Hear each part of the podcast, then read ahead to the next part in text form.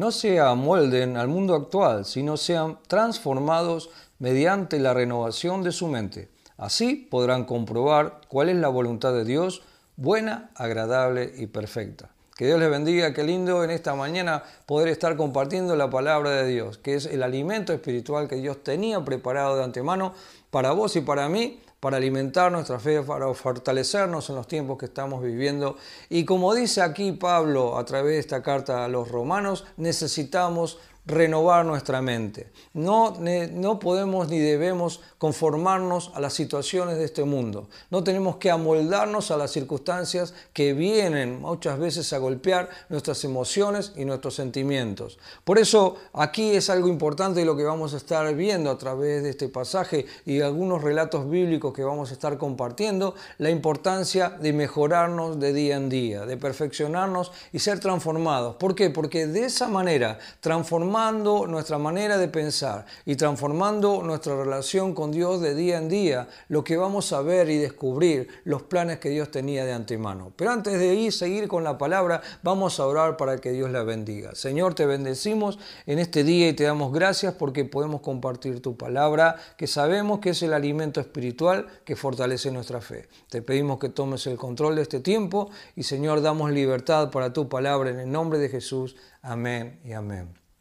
¿Cómo poder ir siendo mejorados de día en día? ¿Cómo podemos ser transformados, no para lo malo, sino para lo bueno? ¿Cómo podemos evitar que los pensamientos que están permanentemente siendo golpeados, sacudidos por las malas noticias, por las malas situaciones, circunstancias que estamos pasando, cómo podemos de alguna forma evitarlo? Bueno, todo tiene que ver con nuestra relación con Dios y la palabra de Dios, que es la Biblia, nos ayuda a aprender. Antes de saber cómo podemos ser los mejores o podemos ir mejorando, vamos a ver a través de la Biblia cómo podemos llegar a ver e identificar al peor de todos. ¿Saben? El peor de todos lo tenemos en el rey Acab. Si quieren pueden ir a sus Biblias en Primera de Reyes. Capítulo 17 comienza relatando quién era Acab. ¿sí? Acab era un rey que dice la Biblia que hizo todo lo malo delante de Dios y que no hubo rey peor que él en todo Israel. En toda la historia de Israel no hubo rey peor que él. Ahora preguntémonos por qué verdaderamente acá fue el peor rey. Bueno, el primer punto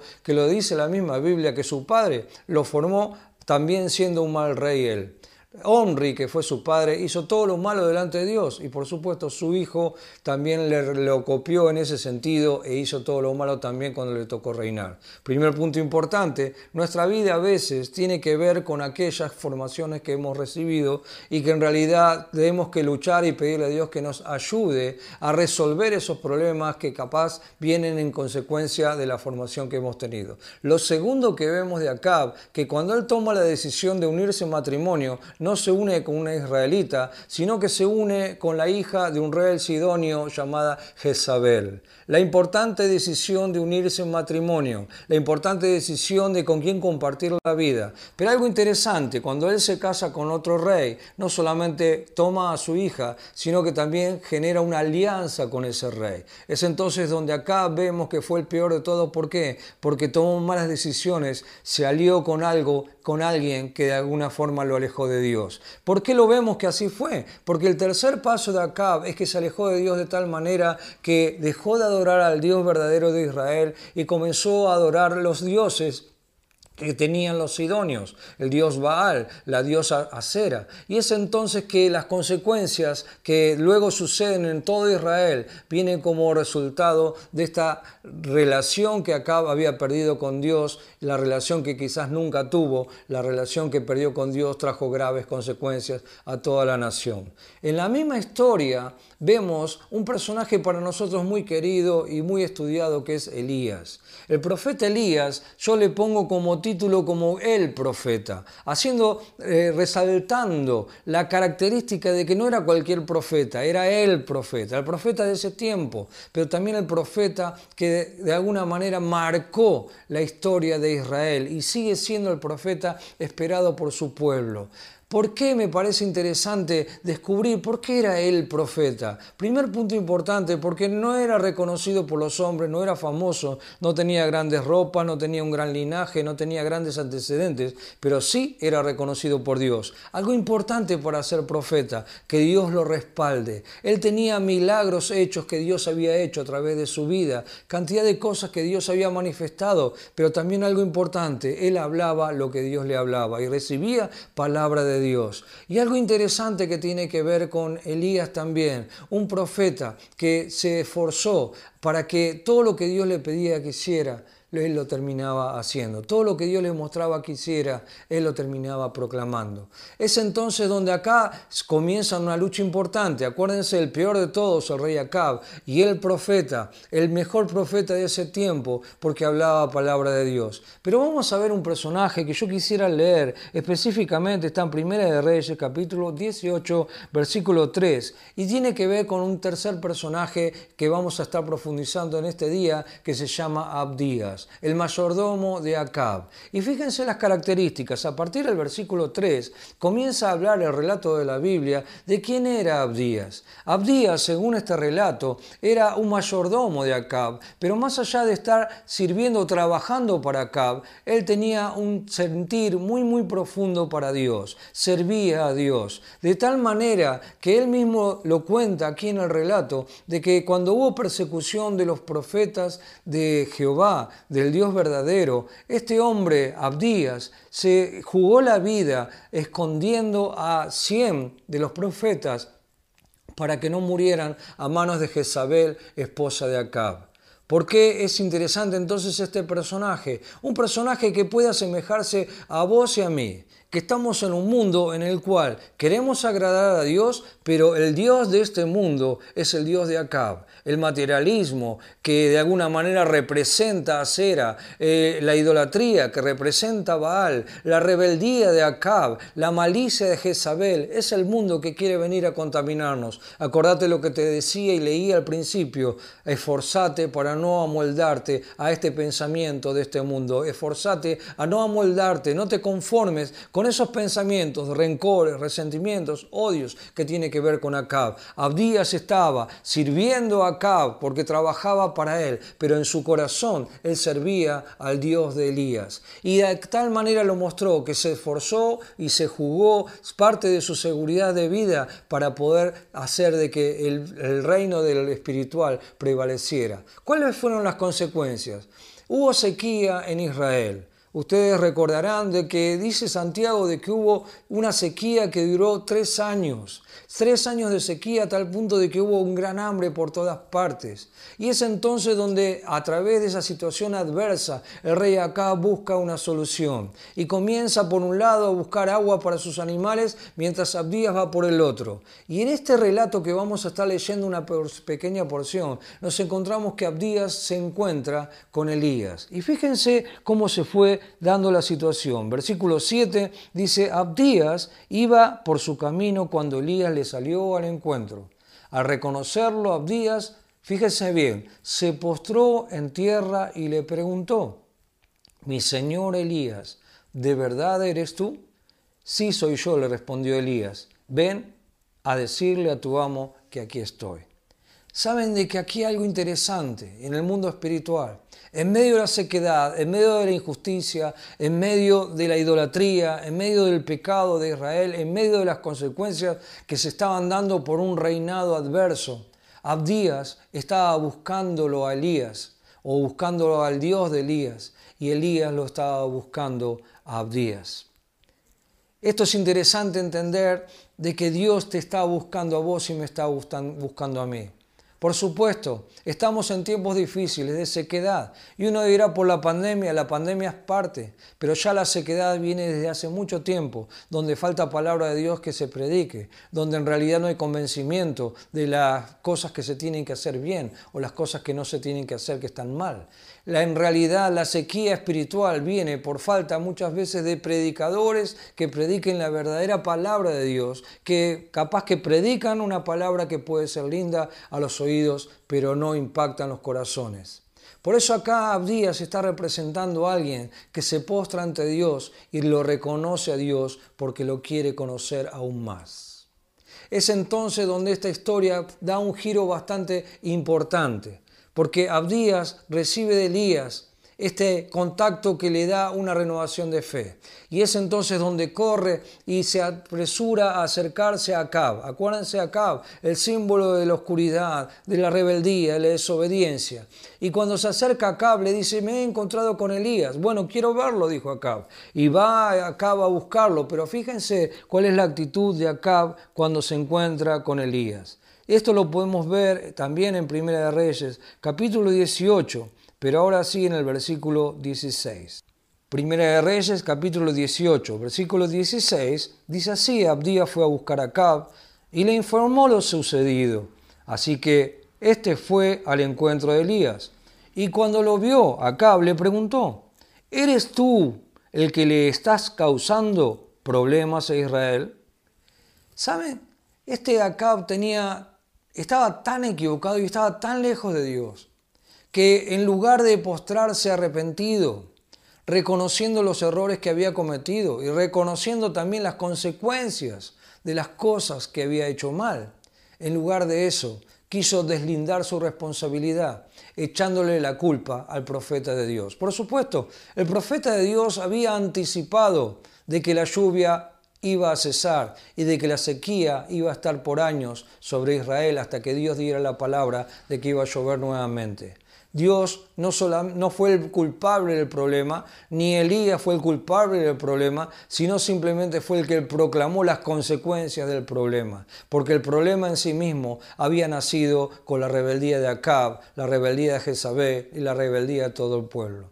Pero Dios en su misericordia quiere darle la oportunidad la oportunidad de ser transformado. Acuérdense, transformado no a la corriente de este mundo, sino transformado en nuestra mente para aprender a conocer y descubrir la perfecta voluntad de Dios. Y es entonces donde Elías habla con Acab. Por supuesto, Acab era impermeable a las cosas de Dios. Habla con Abdías, alguien que era siervo de Dios. Habla también con los profetas de Baal, desafiándolos para que ellos, que eran aparentemente los dioses que traerían la lluvia, lo pudieran hacer. No lo pudieron hacer en tres años. Es entonces donde Elías se burla de ellos. ¿Por qué? Porque sabía de que el mejor de todos no estaba con el Dios de Baal, el mejor de todos era el Dios de Elías. Es entonces donde ahí mira a todo el pueblo. Y algo que a mí siempre me gustó para poder resaltar, en el versículo 21, Elías se presentó ante el pueblo de Israel y le dijo, ¿hasta cuándo van a seguir indecisos? ¿Quiere que lo repita? Dice, ¿hasta cuándo quieren seguir indecisos? Si el Dios verdadero es el Señor, deben seguirlo, pero si es Baal, síganlo a él. El pueblo no dijo una sola palabra. Estamos en tiempos donde ante la confusión, ante la debilidad espiritual, ante las crisis emocionales, ante los conflictos que estamos viviendo en la misma familia, alrededor nuestro, dentro de nuestro pueblo y dentro del mundo en general, todas esas tensiones nos han generado incertidumbre. Y lo que logramos muchas veces a través de esta indecisión, no saber, como decimos vulgarmente, para qué lado disparar. Pero acá Elías le estaba dando, capaz que un rezongo al pueblo de Israel, pero yo creo que también le estaba dando una oportunidad de que pudieran confiar en un Dios que hasta ese momento no habían confiado. Le decía, dejen de ser indecisos, decídanse qué van a hacer. Y ustedes recordarán, recordarán el momento que sucede después de este breve comienzo de este relato del sacrificio de Elías, con también el sacrificio que los Baal no pudieron lograr significa de que esto comienza a ser la oportunidad de reconciliación con Dios. Acuérdense, en un mundo gobernado por una cab, lejos de Dios y haciendo todo lo malo delante de Dios. Pero se presenta un profeta, el mismo profeta que había vaticinado, que había predicho de que no iba a haber lluvia durante un tiempo, viene nuevamente para hacer reflexionar al pueblo. Pero ahora se encuentra, ¿cómo hacer reflexionar al pueblo? Bueno, el pueblo va a reflexionar simplemente y solamente bajo un poder sobrenatural de Dios, sobre una obediencia sobrenatural. Es entonces donde brevemente lo cuento, dice que Elías desafiando a los Baales, le dijo que pusieran un animal y oraran a su Dios para que descendiera fuego del cielo. Y nada sucedió. Pero sin embargo dice la Biblia de que Elías puso también un animal, lo roció con agua, hizo que el agua eh, sobreabundara sobre ese lugar y luego hizo una oración. ¿Sabe cuál fue su oración? En el versículo 37. Dijo así, respóndeme Señor, respóndeme para que esta gente reconozca que tú, Señor, eres Dios y que estás convirtiendo a ti su corazón. ¿Cuál era el plan? de Elías, pero por otro lado, ¿cuál era el plan de Dios? No solamente hacer un milagro, sino hacer que un pueblo que tenía el corazón lejos de Dios, ese pueblo pudiera reconocer de corazón que Dios era la salvación que estaban necesitando.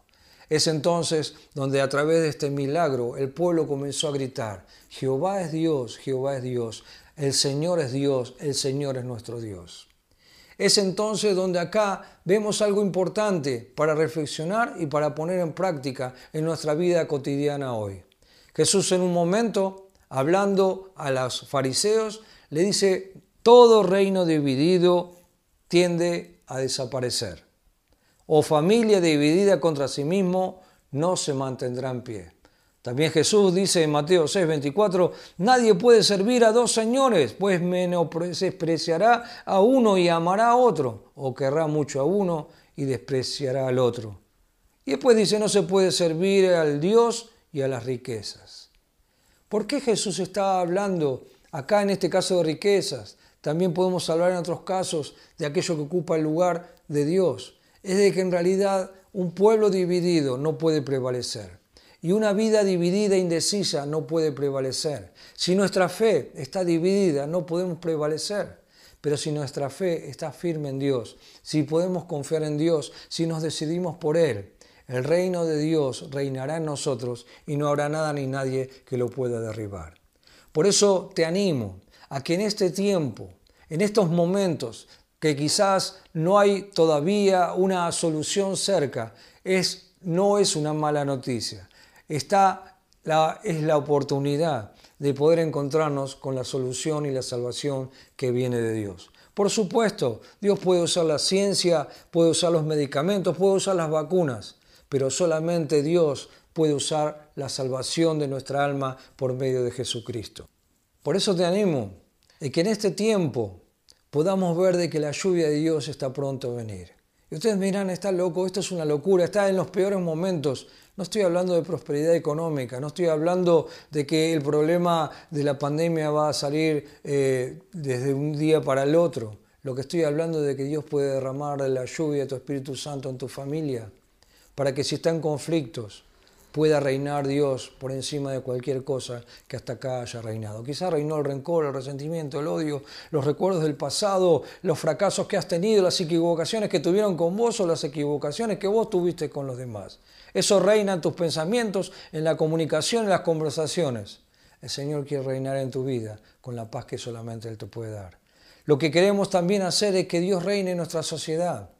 No podemos hacer de que cambie el mundo, pero sí podemos cambiar el entorno en el cual nosotros estamos. Tus compañeros de trabajo, tus vecinos, los conocidos, los amigos, necesitan una palabra de esperanza. Que sepan que acá es el que está reinando este mundo, pero que también que hay un Dios que puede reinar en sus corazones. Que si ellos abren su corazón y lo reconocen como Señor, el Señor puede habitar en ellos y puede transformar sus vidas. Y por último, yo quisiera orar para que esta palabra de todo lo que el Señor nos ha dado, podamos estar reteniendo todo aquello que es bueno porque nos va a hacer crecer en fe, nos va a mantener amoldados a la palabra de Dios y nos va a sostener en los momentos de incertidumbre, de prueba, de dificultad.